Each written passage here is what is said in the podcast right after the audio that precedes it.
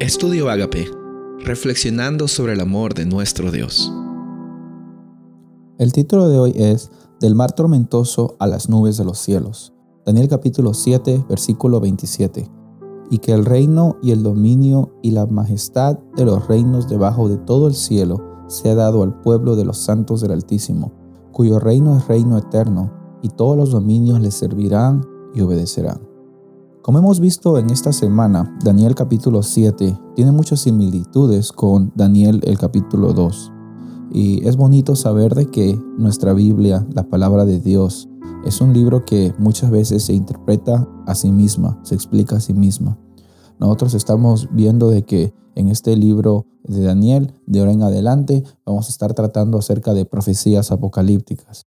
Y a veces nos da miedo, ¿no? No, a veces pensamos de que eso es solo para los especialistas, para los eruditos, los teólogos, los pastores. No, la palabra de Dios es viva y eficaz para ti y para mí.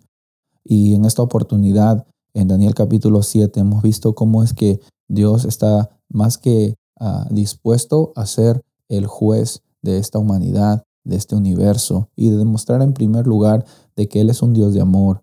Y también eh, el plan de Dios es un plan en el cual él ha involucrado al Hijo del Hombre, que es Cristo Jesús, para liberarnos de las garras del pecado.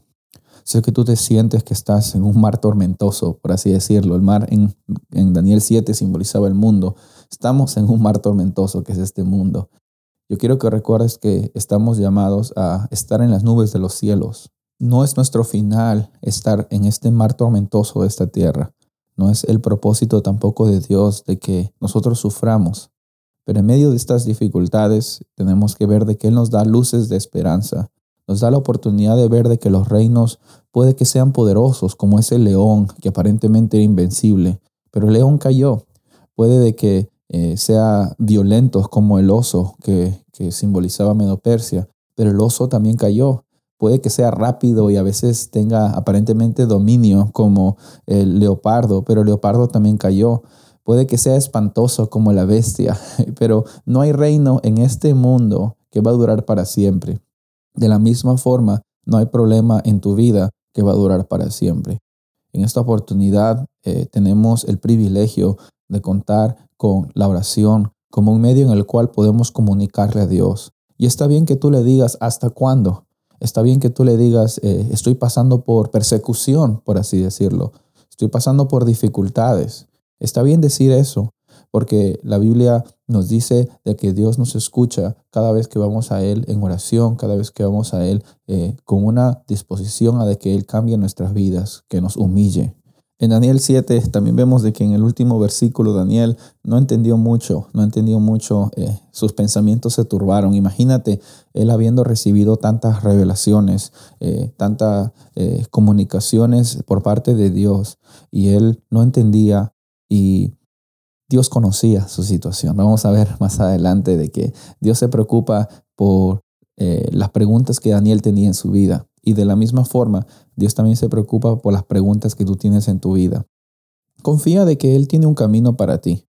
Confía de que ese juez eh, que se va a sentar, eh, que en el momento que los libros sean abiertos, tú y yo vamos a recibir el socorro y la protección de nuestro Mesías, que es Cristo Jesús.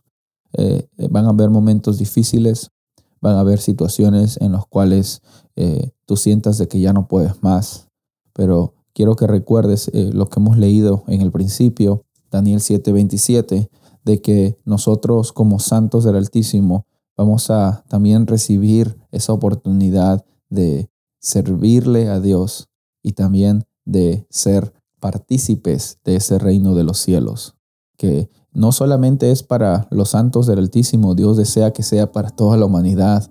Y nuestra labor hoy día es más que solamente saber acerca de Daniel 7, aplicarlo en nuestras vidas y compartirlo, compartir de que hay un Dios que está allí, que está presente, que reina y que salva.